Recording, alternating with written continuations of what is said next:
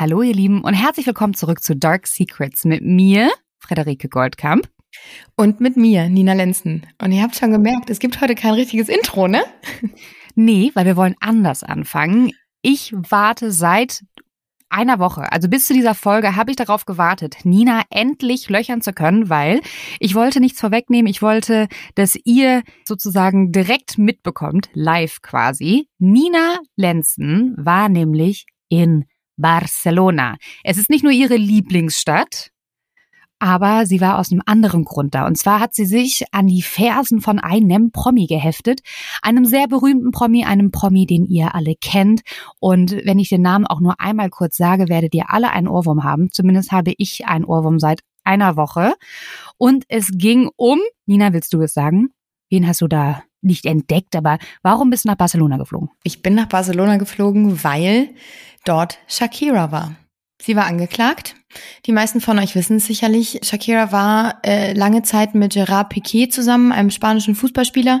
Dementsprechend ist sie jahrelang in Barcelona gewesen, einfach weil sie mit ihm zusammen war und hatte dann also ihren Wohnsitz in Spanien. Und deswegen war sie in Barcelona angeklagt, weil der spanische Staat sagte, von 2012 bis 2014 hast du, liebe Shakira, hier einfach keine Steuern gezahlt. Und es ging um eine Summe von sage und schreibe 14,5 Millionen Euro, die sie nicht gezahlt haben soll in diesen drei Jahren. Und ähm, ja, das hatte eine Richterin aufgrund der Pandora Papers da war Shakira dann immer wieder irgendwie auch die Rede davon und so. Und eine Richterin aus Spanien hat sich das mal genauer angeguckt und hat dann eben angefangen, in dem Leben von Shakira ein bisschen rumzuwühlen. Und ja, Reden Darüber wollen wir heute sprechen. Über das Leben von Shakira und auch nochmal kurz über die Pandora Papers. Das war ja so ein riesiges Whistleblower-Datenleak, sagt man ja, wenn Leute dann auf einmal Whistleblower dann zu Journalisten gehen und denen ganz viele Daten geben zum Auswerten, wo auch andere Promis drunter waren. Und die Panama Papers, das war auch so ein besonderer Fall oder so ein berühmter Fall. Und darüber wollen wir später sprechen. Aber bevor wir nochmal richtig in die Folge einsteigen, Nina, also Hast du sie denn auch gesehen oder standest du nur vor dem Gericht? Ich habe sie auch gesehen, tatsächlich. Also wir haben, vorab mussten wir uns natürlich irgendwie akkreditieren. Also man muss sich dann immer anmelden, gerade bei so Gerichtsprozessen. Und natürlich kann man sich vorstellen, und es war mir klar, die Korrespondenz mit Spanien war dann etwas mühsam. Also es ist nicht wie in Deutschland, dass du dann sofort irgendwie zack, zack, zack Antworten bekommst, sondern ich musste wirklich immer lange warten irgendwie und wusste bis zu dem Tag selbst gar nicht, ob ich überhaupt ins Gericht darf, ob ich da überhaupt berichten darf, ob das alles funktioniert hat, weil die einfach nicht geantwortet haben. Aber egal. Ich bin dann hin mit meinem Kamerateam und wir haben uns dann um 8 Uhr morgens, das war auch so witzig, die haben vorher irgendwann geschrieben in so einer Anleitung, aber einer allgemeinen Anleitung, dass wenn man eine Akkreditierung bekommt, zwischen 8 und 9 sich anmelden soll und die Akkreditierung zu holen. Und wir waren um eins vor acht, standen wir vor dem Gericht, um unsere Akkreditierung zu holen. Und dann habe ich zu einem, da standen dann halt so bewaffnete Polizisten ne, mit so Maschinengewehren vor diesem Gericht. Und dann bin ich zu einem hingelatscht und habe äh, halt auf Spanisch mit dem gesprochen, habe gesagt, so, wir kommen aus Deutschland und ich würde gerne meine Akkreditierung abholen hier. Und dann guckt er mich an und hat gesagt, geht aber noch nicht. Und dann habe ich gesagt, warum? dann hat er gesagt, na ja, auf dem Zettel stand ja zwischen acht und neun und es war eins vor acht. Ne? so, okay, Nina ganz ruhig, ganz ruhig. Wir sind hier in Spanien, nicht in Deutschland. Du drehst dich jetzt einfach um und gehst und wartest einfach, bis sich jemand bei dir meldet, dass ihr dann da reingehen dürft. Ja, naja, auf jeden Fall, das ist nur ein kleines Schmankerl jetzt. Am Ende des Tages kam sie dann um kurz vor zehn. Um zehn sollte nämlich der Prozess starten. Die komplette Presse, und es war halt dadurch, dass Shakira, die meisten werden es ja wissen, aus Kolumbien kommt. Äh, dementsprechend war auch südamerikanische Presse da. Also es war ein Riesenaufgebot an spanischer, internationaler Presse. Wir waren eben auch da. Und ähm, sie fuhr dann vor und man munkelte vorher schon, dass sie auf jeden Fall durch den Haupteingang gehen muss. Und da dachte ich noch so, puh, weil es gab einen Seiteneingang und das ist schon krass, dass die da irgendwie sich der Presse stellen muss. Aber ich vermute so ein bisschen, dass sie das vielleicht auch gewollt hat, weil es fuhr ein schwarzer Van vor, direkt mhm. eigentlich vor den Augen der Presse. Dann blieb sie erstmal noch länger sitzen, dann kam ihr Anwalt. Der Anwalt übrigens war auch 2016 der Anwalt von Infantin Christina von Spanien. Da ging es auch um Beihilfe zum Steuerbetrug, glaube ich, war das mit ihrem Ex-Mann damals. Und also der Typ, dieser, dieser Anwalt ist auf jeden Fall so eine Koryphäe, was so Steuern angeht.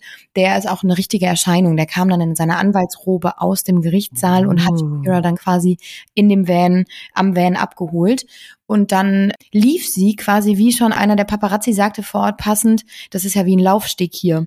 Weil das waren locker 40, 50 Meter, die sie vom Van bis zum Gerichtssaal dann laufen musste, in einem pinken Anzug mit einer Sonnenbrille, die sah bombemäßig aus und lief dann da lang, winkte der Presse zu, gab so Kussmünder, Im, hat sie so Im gemacht. Ernst? Mhm.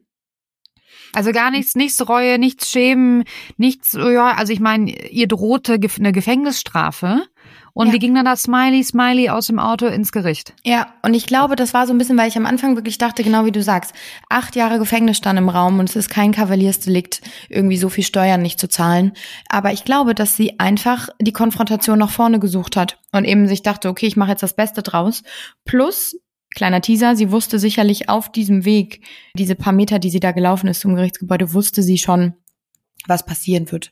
Okay. Und ich glaube, dass sie wirklich dachte, okay, dann mache ich jetzt wirklich Flucht nach vorne und gib ihm und hat dann da gewunken und diese Kussmünder eben gemacht. Und sie wusste natürlich auch, dass da die Presse halt wartet und irgendwie sich das alles reinziehen wird. Aber also man muss wirklich sagen, da wirkte sie auf jeden Fall noch sehr entspannt. Die Sache war dann eine andere, als man dann im Gerichtssaal saß. Saßt also du mit im Saal? nicht direkt mit in diesem Saal, sondern ich musste dann in einen Presseraum. Der war aber direkt daneben. Da wurde Mhm. die Presse untergebracht. Da waren dann überall so Monitore und man konnte dann eben die Spuren sozusagen, die man übertragen bekommen hat, mitziehen und so. Es war also ein, ein technischer Raum auch so ein bisschen. Aber Also total schön. Mhm. Für, für euch mitziehen bedeutet, dass man die Tonspur, also dass der, das Kamerateam von Nina die Tonspur sozusagen mitziehen, mitnehmen kann, damit, falls es Live-Übertragungen irgendwie wahrscheinlich im Fernsehen gibt oder für die Beiträge, dass man diese Original-Tonspuren hat und wahrscheinlich auch wegen der guten Qualität. Sonst würde man ja nicht an die Tonspuren kommen. Ganz genau. Und sogar Bild, ne? Also wir durften auch das Bild mitziehen, wie Shakira da in diesem Gerichtssaal sitzt. Und sie saß, also ich habe das dann von da sozusagen live übertragen mitbekommen und mir angeguckt. Ich musste es mir auch anhören, damit ich verstehe, was sie sagt und worum es geht. Und sie saß dann erst hinten auf so einer Bank quasi, auf der Anklagebank. Und dann musste sie vorne an das Pult, beziehungsweise dann auf den Stuhl, wo dann so ein Mikro auch war. Und sie hat dann in der Zeit, wo ihr diese Fragen gestellt wurden, da wirkte sie sehr, sehr traurig. Also man hat dann gesehen, dass vorab dieses so einmal winken und Kussmünder werfen und so, dass das irgendwie vorbei war. In dem Moment, wo sie in diesem Saal saß, kein Lächeln mehr, trauriger Blick nach unten, sehr nachdenklich irgendwie auch. Ähm, und da habe ich schon gedacht, okay, irgendwie ähm, ist diese Show, die vorab war, ist jetzt vorbei und jetzt kommt so die Realität für sie, weil jetzt wird ihr quasi bewusst, was jetzt hier gerade irgendwie vorgelesen wird, was jetzt passieren wird. Und dann hat sie eben ein paar Fragen beantwortet, hat sich dann wieder auf die Bank dahinter gesetzt und hat dann eigentlich die ganze Zeit nur auf den Boden geguckt. Also da war sie wirklich sehr ganz anders. Das ist ja auch total spannend, ne? weil das war dann ein kleiner Raum, wo sie sich vermeintlich unbeobachtet gefühlt hat, obwohl natürlich die ganze Welt zugeschaut hat. Aber was mir immer so schwer fällt bei so Promis, wenn sie dann da vorne sitzen, ist dann den Promi und den Verbrecher zusammenzukriegen, also zu verstehen, weil man, ich finde Shakira toll, ich finde, fand die Musik früher total toll, dass sie aber eine Verbrecherin ist, dass sie Unrecht getan hat. Und ich finde das unfassbar schwierig, das so also kognitiv wirklich im Kopf das zu verstehen, als ob das irgendwie so immer so separiert wird. Wie war das? Wie war das für dich? Dann da zu sitzen, ist man dann so starstruck, auch als Journalistin, auch wenn ich weiß, dass du selten starstruck bist, ist man dann so, boah, krass, das ist jetzt einfach gerade Shakira im Gericht und ich höre dem Ganzen live zu? Oder hast du wirklich auch verstanden, dass sie, naja, eine stinknormale Verbrecherin ist, sozusagen? Also ich kann das ja generell sehr gut trennen. Ne? Also Mhm. bei mir ist es dann tatsächlich so, dass ich dann einfach, mir ist bewusst, dass da irgendwie eine krasse Person irgendwie in Anführungsstrichen vor mir sitzt, so eine berühmte Person. Aber ich trenne das dann direkt in meinem Kopf und habe sie da dann wirklich wahrgenommen. Erst habe ich so gemerkt, oh mein Gott, dieser Hype um sie herum, weil sie ist aus diesem Van ausgestiegen und gefühlt halb Barcelona hat Shakira geschrien und alle so, hey, hey, hey. Und ich war so, okay, krass, stimmt, das ist eine wirklicher Promi, ne? Also eine wirklich bekannte Person und wie heftig die ja eigentlich ist. Aber als sie dann da saß, wirkte sie so klein irgendwie auch und so normal. Mhm. Schon fast. Und dann fange ich immer an, das so total neutral zu sehen. Also dann sehe ich gar nicht mehr, wer da vor mir sitzt, sondern das ist einfach eine Person. Ähm, das ist eine normale Person, im Prinzip so wie du und ich. Äh, Mhm. bloß, dass ihr Job sozusagen bedeutet, dass sie in der Öffentlichkeit steht. Aber das entschuldigt nicht, dass sie mehrere Millionen Euro halt eben hinterziehen kann und nicht an Steuern zahlen, weil das ist halt etwas, was ich dann in dem Moment gesehen habe und so habe ich das dann die ganze Zeit betrachtet. Ich könnte heulen, wenn ich irgendwie am Ende des Monats meine Gehaltsabrechnung sehe und sehe, dass irgendwie die Hälfte von meinem Geld für Steuern irgendwie drauf geht und ich finde es nur fair, dass ein Mensch, der so viel Geld verdient, dann genauso Steuern zahlen muss. Und denen tut es weniger weh, als es mir weh tut, so ungefähr. Und ja. dann ist es noch unfairer, wenn solche Leute, und Shakira ist ja nicht die einzige Person, also wir können jetzt Listen aufzählen von Menschen, berühmten Menschen, die irgendwie nicht richtig Steuern gezahlt haben oder wahrscheinlich immer noch teilweise tun. Und das finde ich dann einfach nicht fair. Und dann fange ich halt an, die Person mit ganz anderen Augen zu betrachten. Mhm. Ja, spannend. Ist auch spannend. Ich bin noch mal gespannt, wann du erzählst, wann du auch mal ein Promi triffst, wo du dachtest, ach krass, also ich habe das nur damals, als ich noch bei RTL gearbeitet habe als Promi-Reporterin, mich hat immer eher mitgenommen, wenn die ganze Masse abgegangen ist, dass man dann aber dachte, oh Gott, oh Gott, aber irgendwie gar nicht wegen der einzelnen Person. Also außer bei Will Smith, da war ich kurz so, okay, ist aber Will Smith, der mich gerade anlächelt. Aber Sonst war ich auch nie so, ich habe es nie gecheckt, dass man dann so komplett eskaliert. Ich habe eher immer die Fans angeguckt und dachte, ich verstehe das gerade überhaupt nicht, warum man so schreit. Aber da bin ich mal gespannt, Nina, ähm, wen du da noch Großartiges triffst und in unserem Podcast berichten kannst. Aber jetzt wollen wir mal einsteigen in das Leben auch von Shakira und dann gehen wir auch nochmal natürlich auf den Fall genauer ein. Ich habe mich ihrer Kindheit gewidmet, weil wir einfach eine Live-vor-Ort-Reporterin in diesem Podcast haben und Nina natürlich dann nochmal viel genauer über den Prozess berichten kann. Also Shakira wurde am 2. Februar 1977 geboren in der kolumbianischen Stadt Barranquilla. Und Barranquilla ist etwas nördlich von Cartagena oder Cartagena, wie dann wahrscheinlich die Spanier sagen. Ähm, bitte, ich, ich kann kein Spanisch.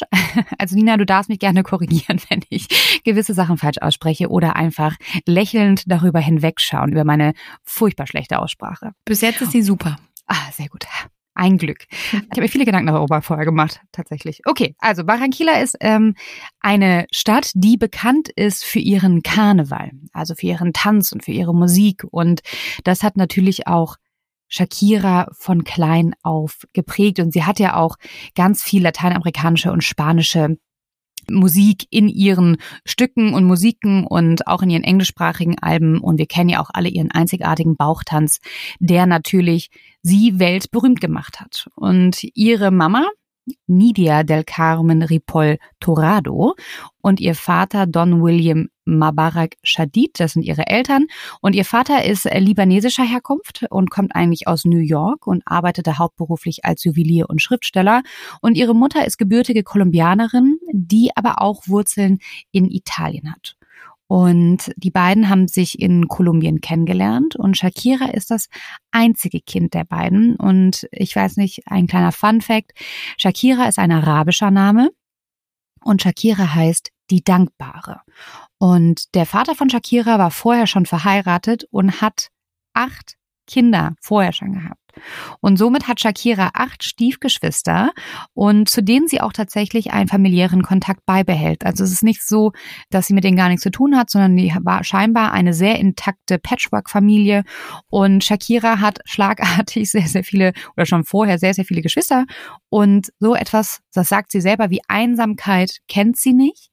Und möchte sie auch nicht kennen und dadurch, dass sie in so einer großen Familie mit so vielen Kindern auch aufgewachsen ist, ist ihr das enorm wichtig und ich sage das nur mal kurz in einem Halbsatz und deswegen hat sie sich auch immer für Kinder eingesetzt in Kolumbien und hat auch ganz viele wohltätige Stiftungen, wo auch Wolfram Kohns war von RTL, mit dem ich auch mal zusammengearbeitet habe, für die RTL Stiftung. Genau, Wolfram Kohns, das auch nochmal an der Seite.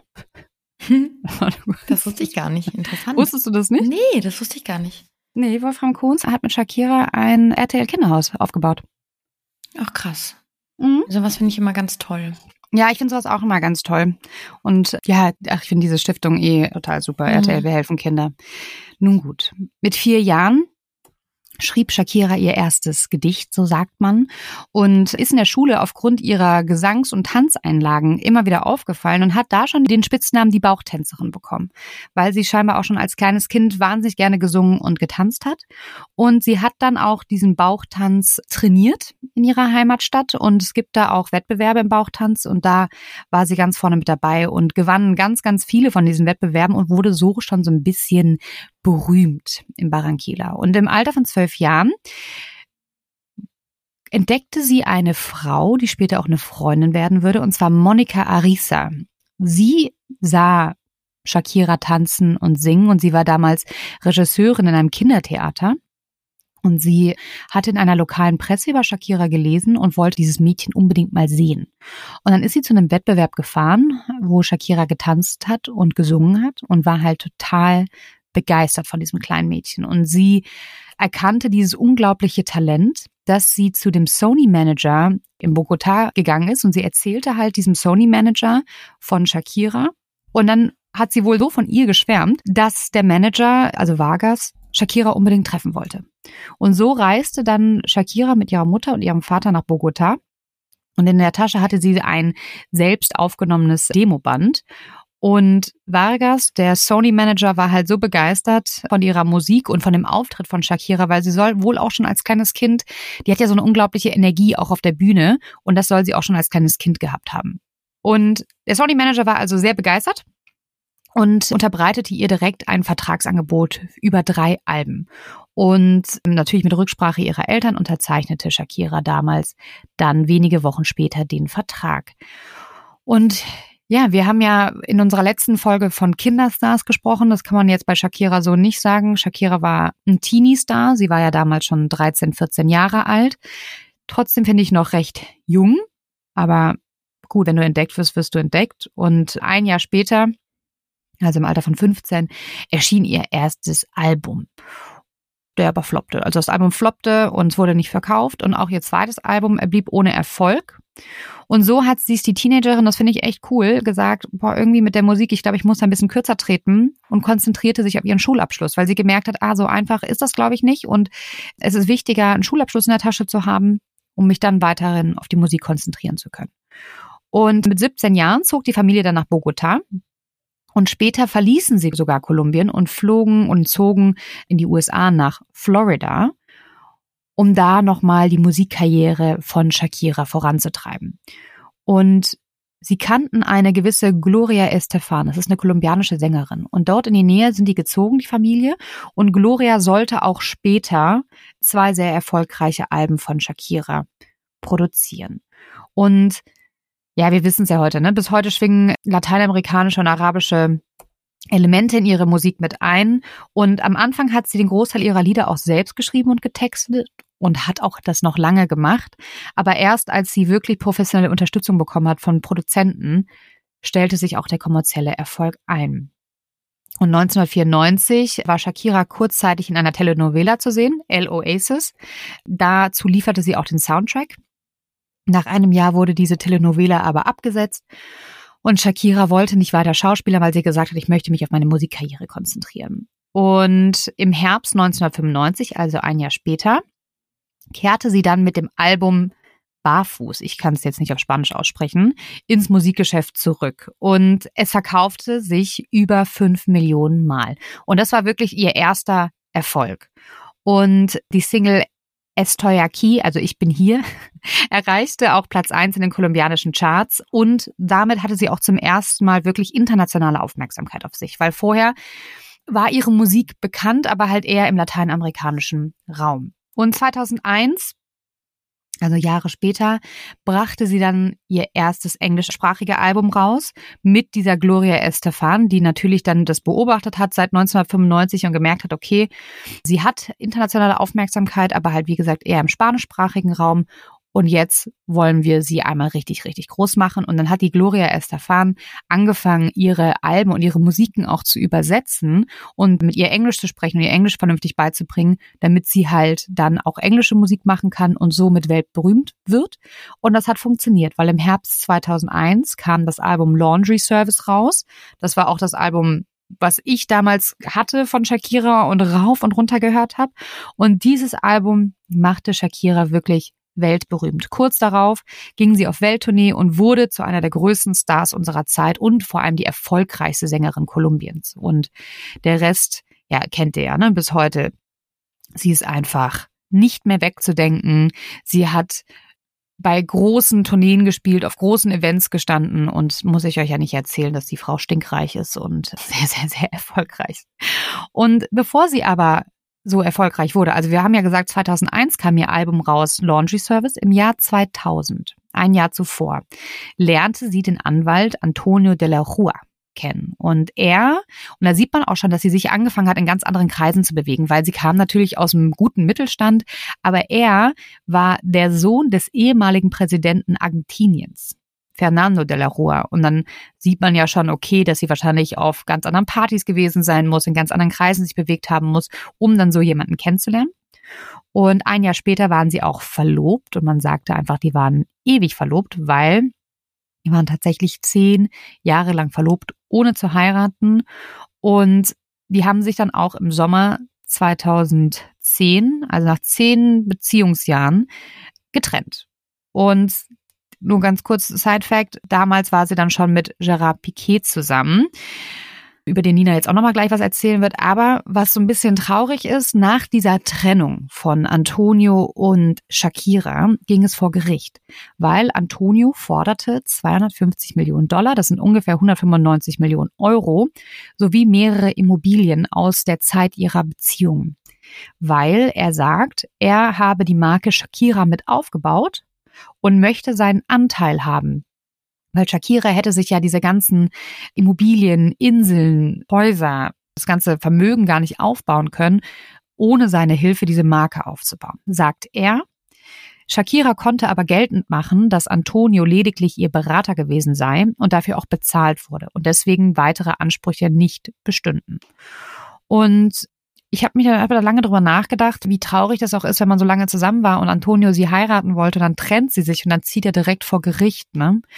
Und es ist ja jetzt auch nicht so, dass man als Sohn eines ehemaligen Präsidenten von Argentinien, einem jetzt nicht sehr armen Land auch, dass er irgendwie am Hungertuch nagt. Und deswegen habe ich gedacht, also ne, Küchenpsychologie jetzt, aber vermutlich war da auch bei Antonio sehr, sehr, sehr, sehr viel verletztes Ego im Spiel, weil Shakira ihn ja für den gut aussehenden, sehr gut aussehenden, finde ich, Fußballspieler Gerard Piquet verlassen hatte. Und Nina, now it's your turn. Ich übergebe den Staffelstab. Die zwei, also Shakira und Piquet, haben sich kennengelernt tatsächlich 2010 bei einem Videodreh zur WM in Südafrika.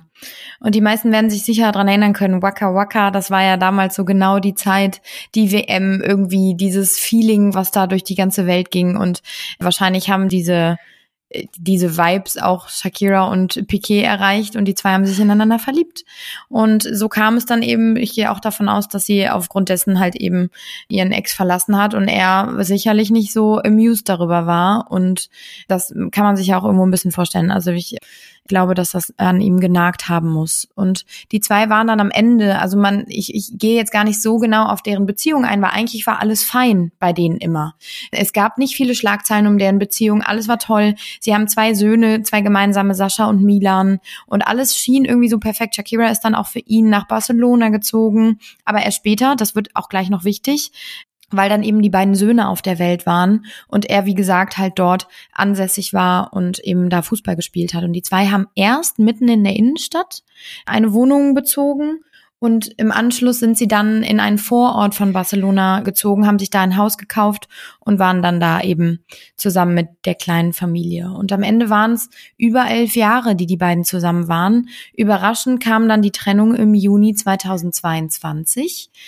Man muss dazu sagen, er ist halt auch einfach zehn Jahre jünger als sie. Das ist nochmal ein Riesenunterschied. Also er ist gerade 36, sie 46. Und er hat sich jetzt, und da wurde es nämlich dann auch schmutzig, er hat sich jetzt eine sehr viel jüngere neue Freundin geangelt. Sie ist Anfang 20, heißt Clara. Und das ging dann natürlich irgendwo durch die Presse. Und ab da ging es los auch, dass die zwei irgendwie mit ihrer Beziehung im Rampenlicht standen.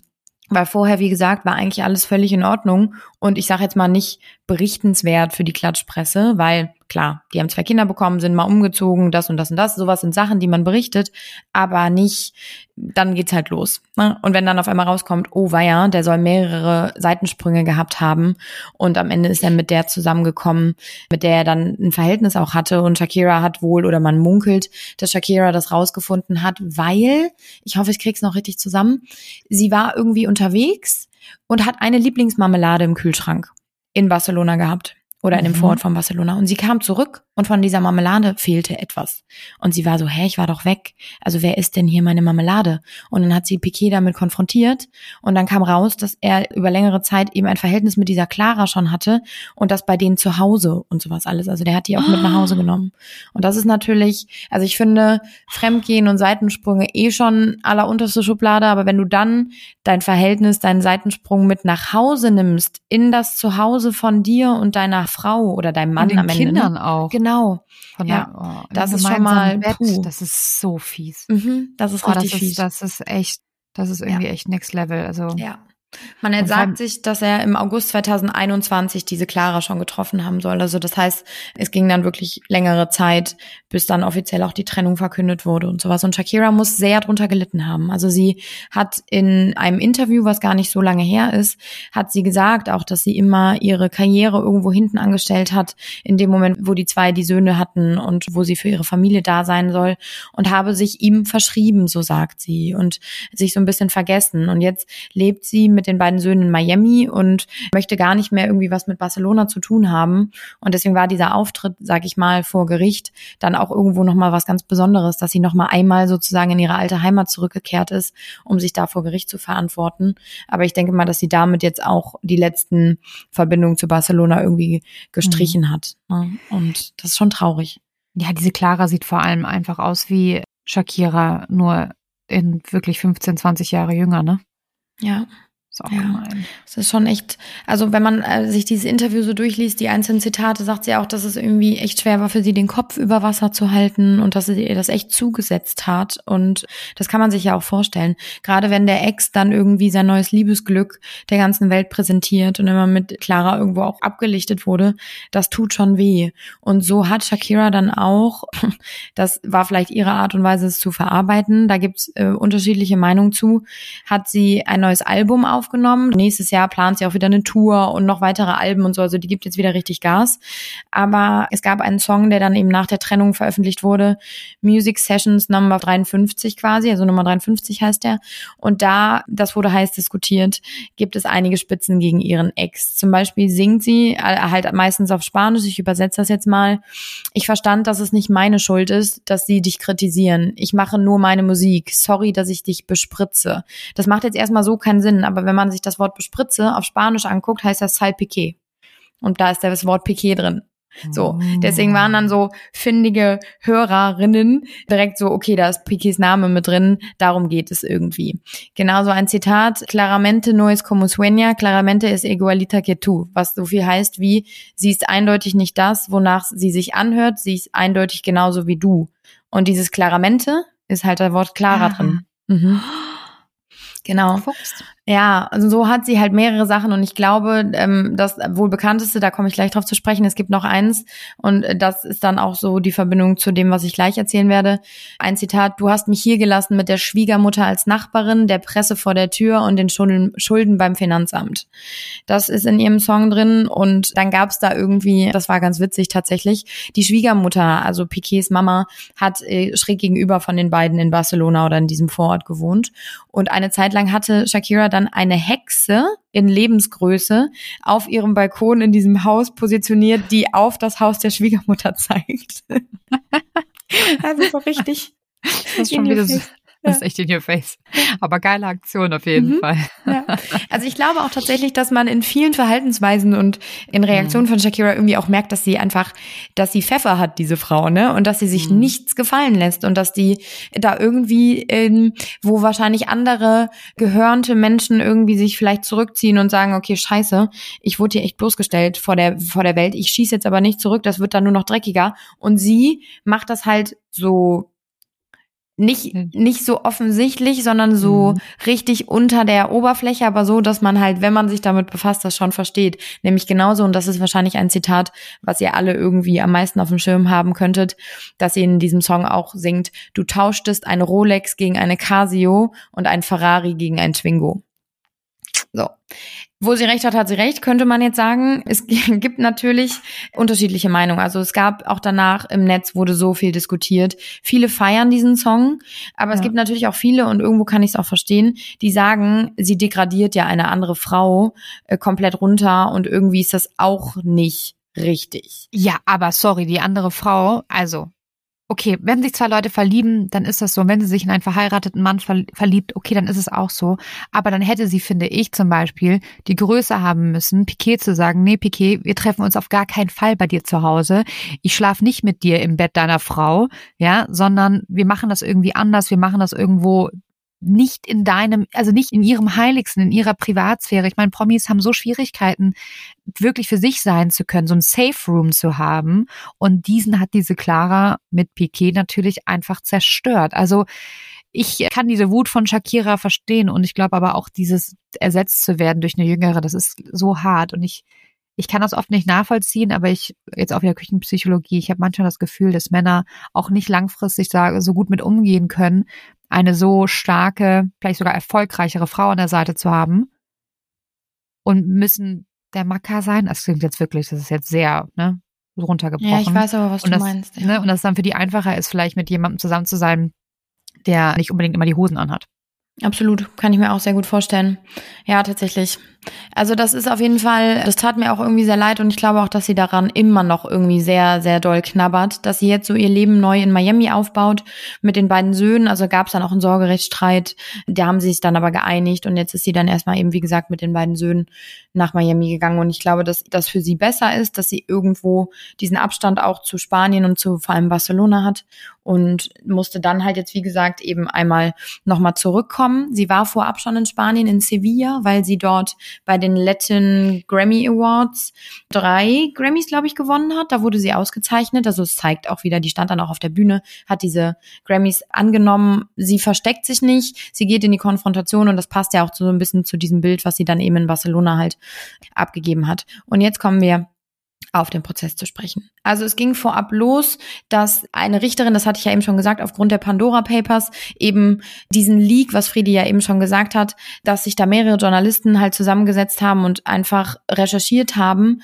und diese Papers dann irgendwann veröffentlicht haben. Und das ist einfach, man kann sich das so vorstellen, dass da Leute dran sitzen und einfach, ich weiß nicht, was die alles auswerten, was die sich alles genau angucken. Auf jeden Fall eine Menge. Ne? Also da gab es ja auch dann die Panama Papers, das ist ja schon bekannt und die Pandora Papers Papers waren jetzt nicht ganz neu, aber einfach, die decken dann diese Offshore-Konten, die äh, die meisten Leute und Promis vor allem haben. Also Elton John war zum Beispiel irgendwie auch da mit in diesen Pandora Papers genannt.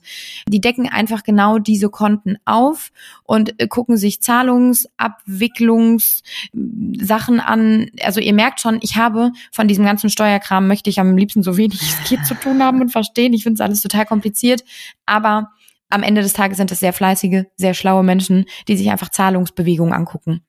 Genau. Und ich ganz kurz, ich habe nämlich ein paar Zahlen dazu rausgesucht. Also das war dieser größte Leak über sogenannte Steueroasen und weltweit haben Journalisten an dieser Auswertung dieser Daten gearbeitet und haben 29.000 Steuervermeidungs- und Steuerhinterziehungskonten geprüft, die Verbindungen von Besitzer zu diesen Konten in Steueroasen. 29 1000 und haben dabei 14 Offshore-Dienstleister aufgedeckt. Also Leute oder Unternehmen, die dir sogar dabei helfen, deine Gelder zu verschieben und das Ganze zu verschleiern. Also das ist eine Wahnsinnsarbeit, das ist ein Wahnsinnswus an Daten und deswegen ist das so krass und das ist auch so krass, die Person, der Whistleblower, von dem man natürlich nicht weiß, wer das ist, diese Daten zu sammeln und zu veröffentlichen, das ist natürlich auch nicht ungefährlich, ne? Aber genau, deswegen nochmal für die Größenordnung. Das ist schon krass, also wenn ich gerade darüber nachdenke, was du dir da alles angucken musst und wie du da durchsteigen musst, das muss ja auch super kompliziert sein, weil am Ende des Tages ist ja nicht Konto A überweist, Konto B die und die Summe und du siehst, sie sitzt irgendwie auf den Bahamas und keine Ahnung was, ne? Also das ist ja schon alles sehr sehr komplex. Aber Hut ab vor diesen Menschen. Und dann gab es eben eine Richterin in Spanien, die mitbekommen hat, dass eben Shakira da auch genannt wird. Und die hat sich dann einfach mal Shakiras Leben, Shakiras Zahlungen und alles, vor allem in Spanien, genauer angeguckt. Und es ist so, und so ist es ja fast in jedem Land, in Spanien ist es so, wenn du mehr als die Hälfte des Jahres in dem Land Spanien verbringst, dann bist du dort steueransässig. Also man spricht da von einer Residencia. Das ist genauso wie hier in Deutschland. Macht ja auch Sinn, wenn du mehr als die Hälfte des Jahres Zeit in, in dem Land verbringst, dass du da Steuern zahlst, ordnungsgemäß. Und es ging dann eben in diesem Prozess vor allem um die Jahre 2012 bis 2014. Ich sage das so explizit, weil es noch einen offenen Fall aus dem Jahr 2018 gibt, der gerade untersucht wird. Der liegt gerade beim Untersuchungsrichter.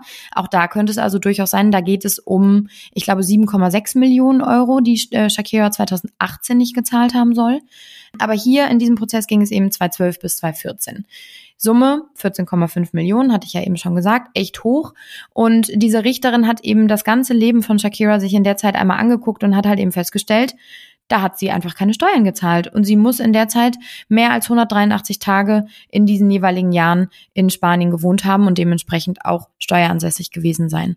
Und Shakira sagte dann direkt, das wurde dann alles untersucht und dann wurde sie angeklagt. Dann gab es eben diesen Untersuchungsprozess. Und da hatte sie schon gesagt, zusammen mit ihrem Anwaltsteam, das stimmt nicht. Ich war in der Zeit nicht in Spanien hauptansässig, sondern auf den Bahamas, da wo sie ein Grundstück, ein Haus mit ihrem Ex-Verlobten hatte und sagt halt eben, das war gerade in der Zeit, wo Piquet und ich uns kennengelernt haben, wo wir eine Beziehung aufgebaut haben. Aber, so sagte sie, Zitat, habe sie in den Jahren vor allem gelebt wie eine Nomadin, die halt eben die ganze Zeit unterwegs ist. Man kann sich das ja auch irgendwie vorstellen. Ich meine, sie hat eben dieses Grundstück, dieses Anwesen auf den Bahamas zu dieser Zeit. Ihre Familie lebt in Amerika. Ihre Plattenfirma Sony Music ist in Amerika. Alle ihre ganzen Geschäftskontakte hauptsächlich in Amerika. Und sie kommt nach Spanien beziehungsweise nach Europa dann irgendwie vor allem ein Kontinent oder beziehungsweise dieses Land, wo sie sonst vorher ja gar keine Connection zu hatte und dann erst durch Piquet. Und das war dann einfach, also ich kann es mir tatsächlich auch vorstellen, dass sie einfach in der Zeit wirklich angefangen haben, sich das Leben in Spanien aufzubauen, weil sie eine Familie gründen wollten oder weil der erste Sohn dann schon auch geboren war Mhm, aber dass sie trotzdem für, für sich Spanien gar nicht als ihren Hauptknotenpunkt gesehen hat, weil sie eben so viel unterwegs war. Und in diesem Prozess, das ist total krass, waren zwölf Verhandlungstage, ich habe ja den Prozessverlauf mir angeguckt, zwölf Verhandlungstage waren angesetzt bis Mitte Dezember, also es wäre ultra lange gegangen.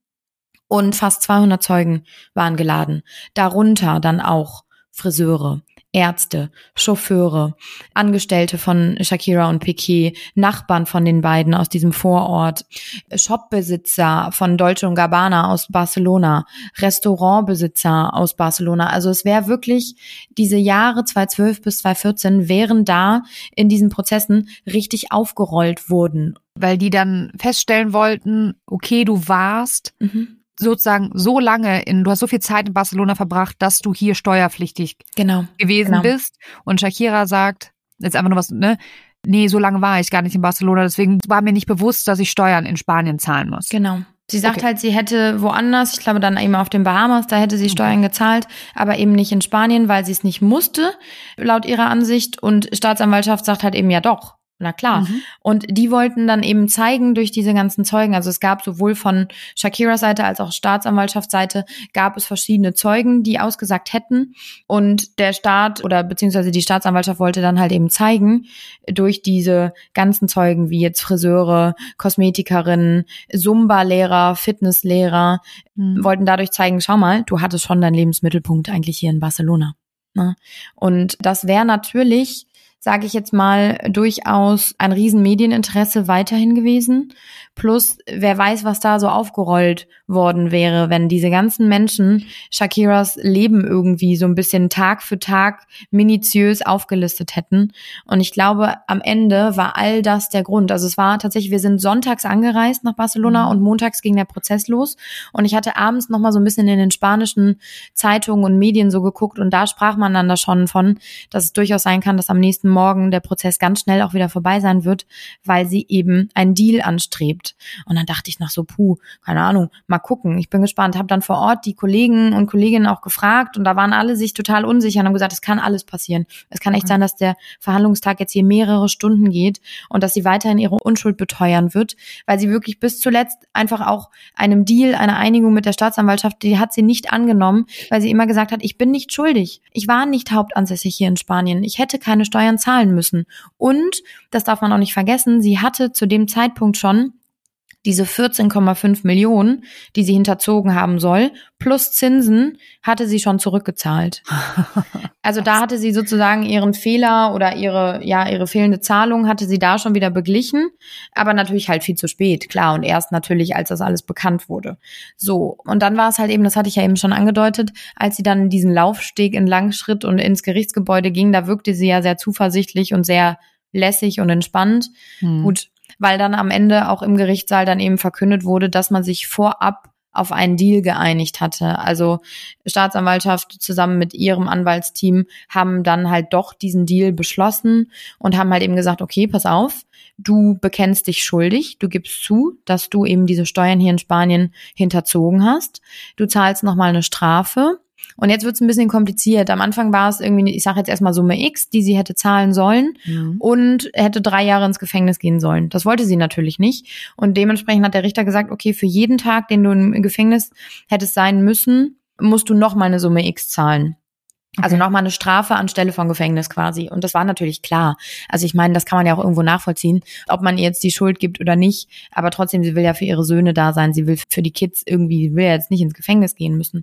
Und dementsprechend war klar von Anfang an, dass sie dann einfach eine Summe zahlen wird. Und so kamen dann eben in totale eben 7,3 Millionen Euro, glaube ich, die sie, ja, 7,2, 7,3 knapp, die sie zahlen muss. Nochmal, rückwirkend ein Schuldeingeständnis. Also sie ist jetzt offiziell in Spanien, dass sie Steuern hinterzogen hat. Und aber trotzdem war es natürlich irgendwo, weil genau das musste ich dann auch vor Ort dann so ein bisschen einschätzen, wie das für sie irgendwie gewesen sein muss, am Ende des Tages sich da schuldig zu bekennen. Aber ich glaube, dass diese Angst vor dem weiteren Medieninteresse und dass diese Angst, was da vielleicht alles aufgerollt wird in diesen zwölf Verhandlungstagen am Ende, dass die überwogen hat und so viel größer war, als am Ende zu sagen, weißt du was, fuck it, dann habe ich jetzt halt hier Steuern hinterzogen. Aber damit umgehe ich natürlich auch, dass der Prozess weitergeht. Ne? Aber ist es nicht auch so, dass wenn du keinen Deal machst und dann sagst du ja, auf was du kannst ja nicht, dann plädierst du ja auf unschuldig. Mhm. Und dann kann es natürlich sein, dass sie sagen, in diesen zwölf Prozesstagen, dass sie zu der Einigung kommt, dass sie die Steuern hinterzogen hat und dann muss sie halt wahrscheinlich eine höhere Strafe zahlen oder ins Gefängnis gehen. Und so sagt sie ja, okay, komm, ich schluck die bittere Pille, bin schuldig und dann hat sie ja Macht darüber, was sozusagen passiert, ne? Aber das kannst du natürlich auch nur machen, wenn du das Kleingeld hast. Boris Becker zum Beispiel hätte das ja gar nicht zahlen können. Deswegen glaube ich, dass er ja auch in die Konfrontation gehen musste, weil er höchstwahrscheinlich ja. gar nicht keinen Deal anstreben konnte, weil er ja pleite war. Ja. Und bei ihr ist es halt anders. Also ich meine, ne, wir haben es ja eben alleine durch die ganzen Alben von früher und der Erfolg ist ja weiterhin. Also ich meine, allein dieser Diss-Track, sage ich jetzt mal, den sie vor kurzem rausgebracht hat, der ging ja so krass durch die Decke irgendwo. Also die, diese Frau wird so viel Geld haben, dass ja. das für sie quasi ist, als würden wir uns ein Brötchen beim Bäcker holen, diese Strafe irgendwo. Ne? Und ja, aber ich, also ich, also sie hat's ja sozusagen so ein bisschen auch so verkauft, so ja, ich hoppla, ne, ähm, habe das gar nicht mitbekommen, dass ich in Spanien auch Steuern zahlen muss. Das ist doch alles Quatsch.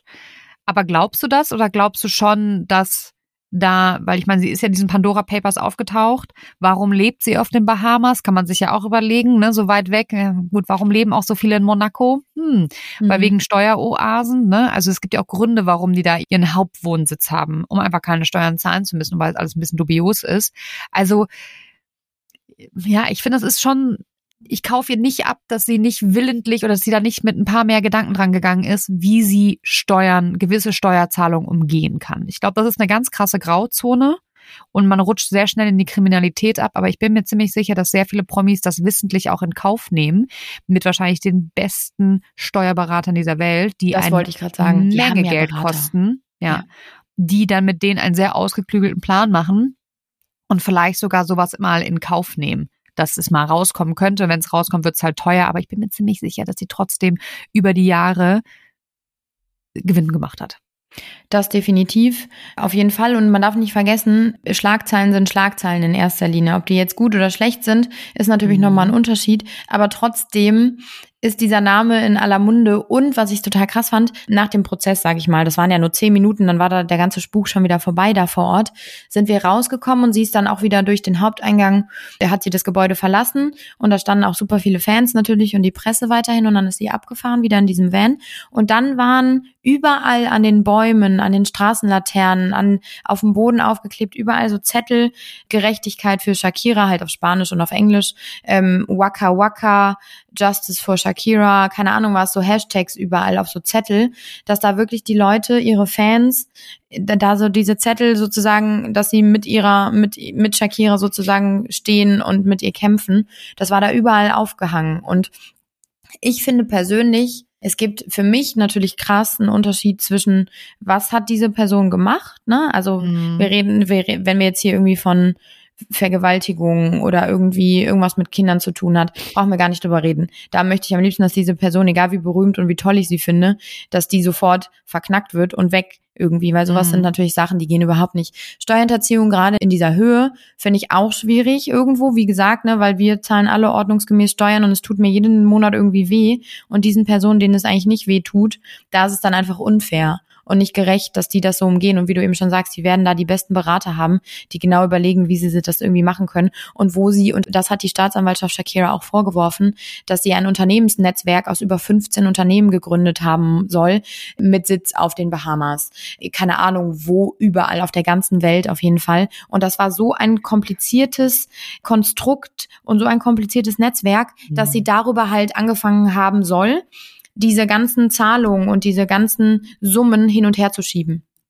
So. Und das kann man sich ja auch irgendwo vorstellen. Die wird dann da die besten Leute mit denen gesessen haben, dass sie sich genau überlegt haben, welche Einkünfte und welche Vermögenssteuer ja. zahlen wir jetzt wo oder wo auch nicht. Es geht ja auch um Erbe irgendwann, Schenkungssteuer. Also da, die muss sich ja, äh, wenn du so ein Vermögen hast, musst du ja wirklich viele, viele Gedanken machen, wie man das macht, ja. Und die wenigsten, die so ein Vermögen haben, sehen es ein, weil man wird ja dann noch geizig, kann ich mir vorstellen, zu sagen, ach so, nee, ich zahle die Erbschaftssteuer ganz gemäß, sondern die überlegen sich dann irgendwelche, wie du schon sagst, schlauen Unternehmenskonstrukte oder Fonds, auch ein großes Liebes, ja. ne, dass ja. man Fonds vererbt. Ja, irre. Mhm. Es ist auf jeden Fall, ich, ich, finde halt auch unter der, also wenn man die Tatsache ähm, sich anguckt, dass jetzt gerade bei der Untersuchungsrichterin noch ein Fall aus 2018 mhm. vorliegt mhm. und da war sie ja hundertprozentig hauptansässig in Spanien, weil dann eben die beiden Söhne da auch ihr Leben hatten. Und da bin ich mal gespannt, wie es da weitergeht, dass wir das auf jeden Fall im Auge behalten, weil eben auch da sicherlich es noch weitergehen kann und vielleicht nochmal Sachen an die Oberfläche kommen. Ja. Also ich finde halt, also ganz ehrlich, Shakira hat Steuern hinterzogen, hat das verschleiert und ist jetzt, ist jetzt rausgekommen. Es ist jetzt rausgekommen und sie hat aber was Kriminelles getan. Und was du auch gerade meintest mit diesen ganzen Fans, Justice für Shakira und so, du meinst doch nicht, dass ihre PR-Leute nicht Zugang haben zu diesen krassen Fanclubs und die das sogar vielleicht initiiert haben und gesagt haben, hier, macht das mal. Wir machen da jetzt mal so eine Justice für Shakira-Kampagne. Und ich kann Menschen verstehen, beispielsweise, selbst wenn wir jetzt, wir zwei, in der Schweiz arbeiten würden, ne, auch egal, auch für einen kleinen Job, Kassiererin in der Schweiz, würden aber in Deutschland leben, müssten wir die mehr Zeit in der Schweiz verbringen als in Deutschland, um in der Schweiz Steuern zu zahlen. Wenn wir, ich glaube, ein Tag, ich glaube, sind 285 Tage, wo du in der Schweiz sein musst, äh, wenn du zu viele Tage in Deutschland bist, wenn es nur um einen Tag geht, musst du in Deutschland Steuern zahlen. So, und wenn wir Kleinen, sage ich jetzt mal, das nicht so auf dem Schirm haben und nicht so nachhalten, ich glaube, da sind schon sehr, sehr viele in, auch in solche Fallen getapst und mussten dann Doppelsteuern zahlen, was echt bitter ist. Ja.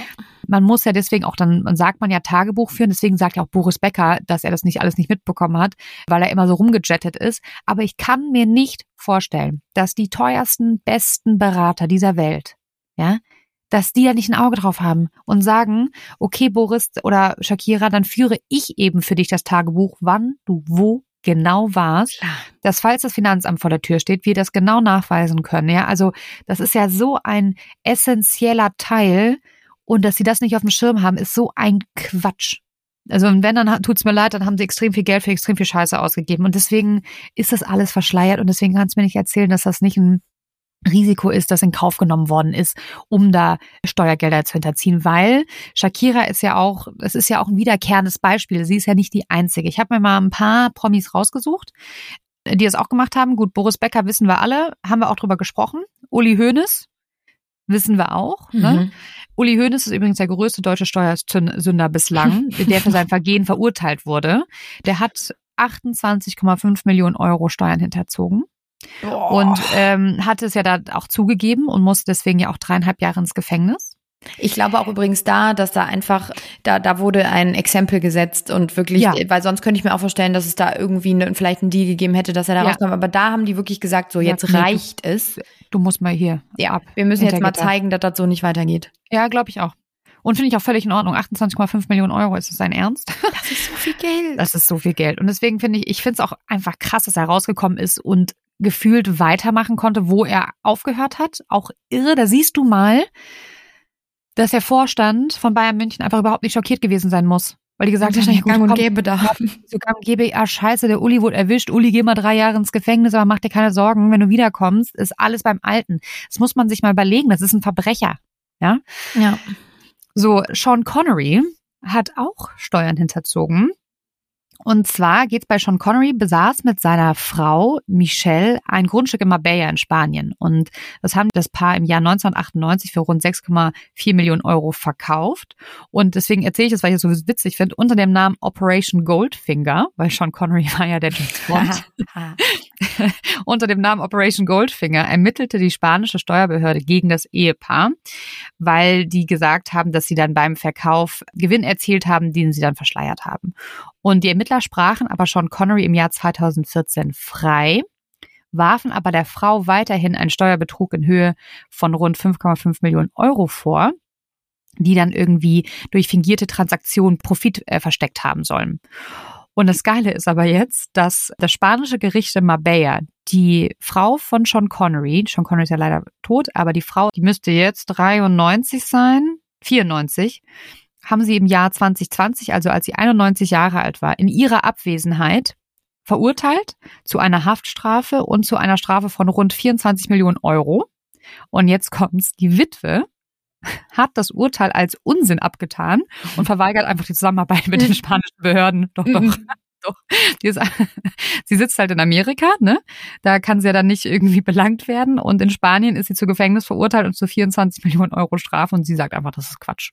Weißt du, was ich so geil finde? Wie, wie eiskalt die alle sind. Also weißt du, wie das okay. so an den abprallt? Ich würde Ey, irgendwie ich würde selbst durchdrehen. Wenn, wenn ich Brief vom Finanzamt kriege Ey. und ich musste jetzt irgendwie dann eine Steuerrückzahlung, wie auch immer, ja. nach der Steuererklärung und ich sehe da irgendwie Summe X und sobald die ja. höher als ein Euro ist, kriege ich ja. direkt irgendwie Herzrasen und denke mir, oh mein Gott, wann zahle ich das? 24 Millionen Euro Strafe, da würde ich, ich könnte nicht mehr schlafen. Ich habe letztens eine Buchung gemacht für Freunde, für vier Personen.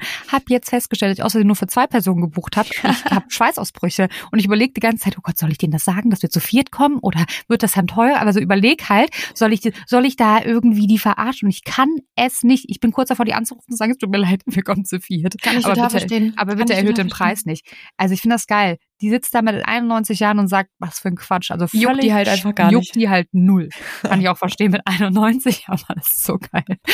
Genau. Wer auch Steuern hinterzogen hat, auch sehr berühmt, ist Messi. Lionel Messi, der Fußballer, ist aber nicht bei den Pandora Papers aufgeflogen, sondern bei den Panama Papers, also eigentlich ja sehr, sehr ähnlich zu den Pandora Papers, war einfach nur ein anderer Satz an Daten, der ausgewertet worden ist. Und die spanische Behörde wirft ihm vor, in den Jahren 2007 bis 2009 rund 10 Millionen Euro an Einnahmen aus den Bildrechten unterschlagen zu haben. Lionel Messi erklärte 2013, dass er kooperieren möchte, beschuldigte aber seinen Papa, weil Messi gesagt hat, ich wusste von nichts. Ich habe mir lediglich Sorgen um Fußballspielen gemacht. Ich habe nur Fußball gespielt und mein Vater hat die ganzen Finanzen gemacht. Und deswegen wusste er nichts davon. Er hat aber dann, weil er ja gesagt hat, ich kooperiere, rund 15 Millionen Euro an Steuern nachgezahlt. Er wurde trotzdem mit seinem Vater verurteilt. Die Höhe der Strafe waren dann 3,7 Millionen Euro. Ne? Also er hat wie bei Shakira nachgezahlt, wurde dann verurteilt und musste nochmal zahlen. Und er hatte tatsächlich auch eine Haftstrafe von 21 Monaten auf Bewährung. Die musste Lionel aber auch nicht antreten. Und das fand ich ganz spannend. Das spanische Recht sieht nämlich vor, dass eine Haftstrafe von unter 24 Monaten Gefängnis für nicht gewalttätige Täter ohne Vorstrafe ausgesetzt werden kann. Hm. Mhm. Interessant. Also wenn du keine Vorstrafen hast und Steuerhinterziehung ist ja nicht jetzt gewalttätig, dann musst du nicht ins Gefängnis. Ein anderer Mensch, der auch nicht ins Gefängnis musste, ist Cristiano Ronaldo. Cristiano Ronaldo hat nämlich auch Steuern hinterzogen.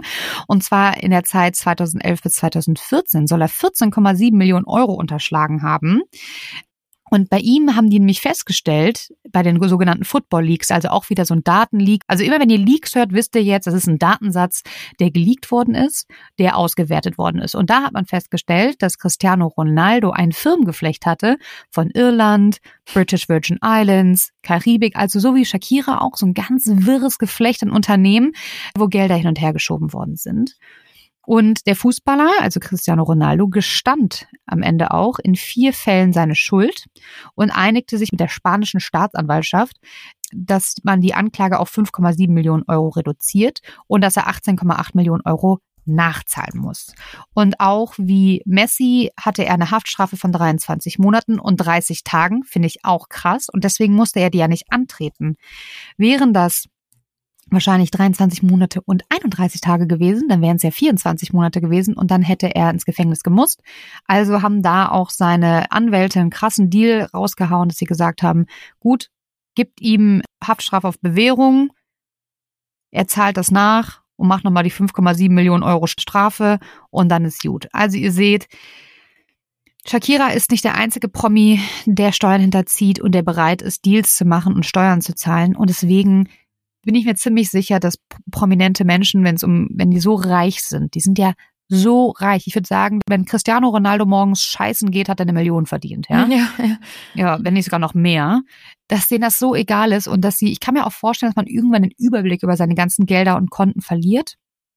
Aber dafür haben die halt ihre Steuerberater und ich bin mir ziemlich, ziemlich sicher, dass die das Risiko, entdeckt zu werden bei der Verschleierung, in Kauf nehmen. Ja, und dass es sich für die lohnt, dass es sich wirklich für sie lohnt, Gelder zu verstecken. Und dann, auch wenn sie erwischt werden, dass es sich trotzdem für sie lohnt, dass sie das getan haben. Weil überlegt mal, alleine 18 Millionen. Sorry, das ist für Cristiano Ronaldo, das ist für uns so viel Geld. Das ist für den nicht viel Geld. Das ist für den, keine Ahnung, ich müsste ich gleich mal googeln. Monatsgehalt? Ja. Ja, das ist das, das juckt die einfach nicht, ne? Das ist Nein. wirklich das, was für uns so viel klingt, ist halt für die einfach irgendwie, das verdienen die wahrscheinlich mit einem Fußballspiel, mit einer Tour. Keine Ahnung, guck mal, ich habe jetzt gerade zum Beispiel schon mal Vermögen und Einkommen äh, von Shakira ja. gegoogelt und ja. da ist direkt das erste, was kommt, dass sie rund 280 Millionen Euro schwer sein soll. Plus dann natürlich die ganzen, ich weiß jetzt nicht, da müsste ich jetzt den ganzen Artikel lesen, aber ob da jetzt auch noch ihre ganzen Immobilien und so dazugehören oder ob das wirklich das reine Barvermögen quasi ist. Und das steigt ja, das hört ja nicht auf. Also die verdienen ja, ja immer weiter, genauso wie Ronaldo. Also das ja. ist, das sind Summen, die sind ekelhaft. Voll. Ich habe jetzt so ein Bild gefunden. Cristiano Ronaldos Einkommen im Jahr 2016. Drei, 2016 83,2 Millionen pro Jahr. Das sind 6,9 Millionen pro Monat. Das ist 1,6 Millionen die Woche. Der verdient 230.000 Euro am Tag.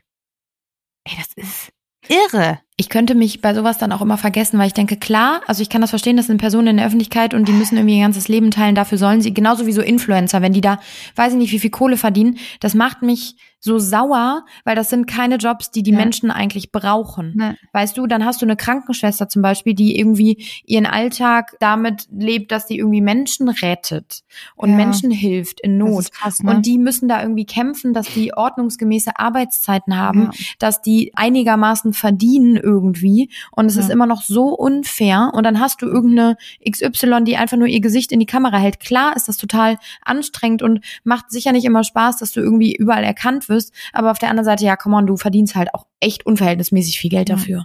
Ja, jetzt habe ich, ja, eine andere Quelle sagt, ein bisschen später 3,8 Millionen pro Woche.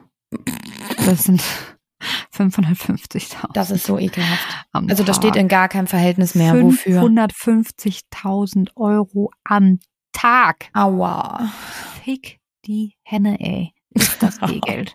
Fuck. My life. Wir müssen aufhören ja. damit. Das macht mich einfach nur sauer, weil ich muss jetzt ja, wieder arbeiten für meine zwölf, für zwölf Kröten am Tag, so ungefähr. Ich darf da gar nicht drüber nachdenken, wirklich.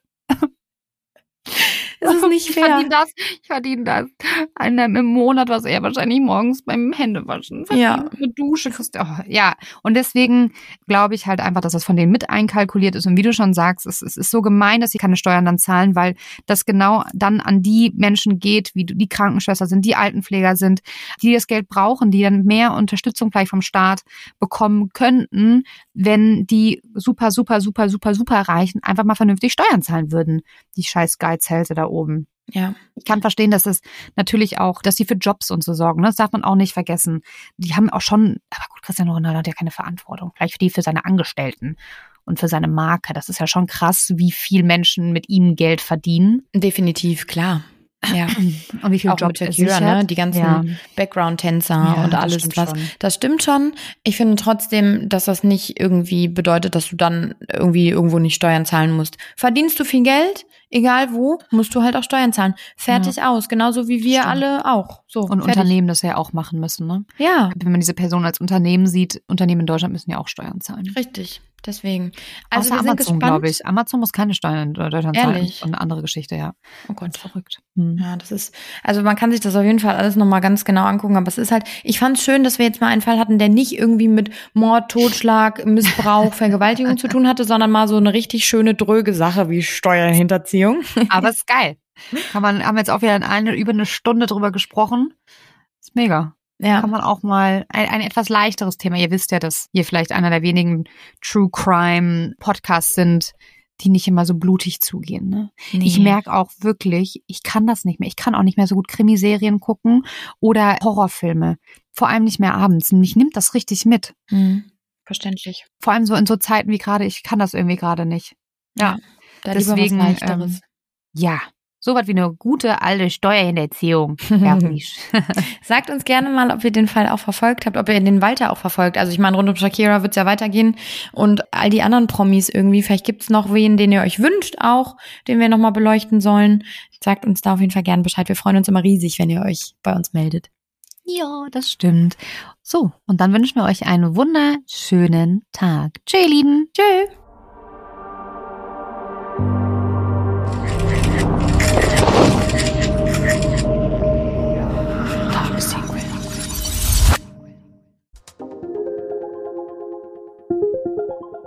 Dieser Podcast wurde produziert von der Podcastagentur an der Alster.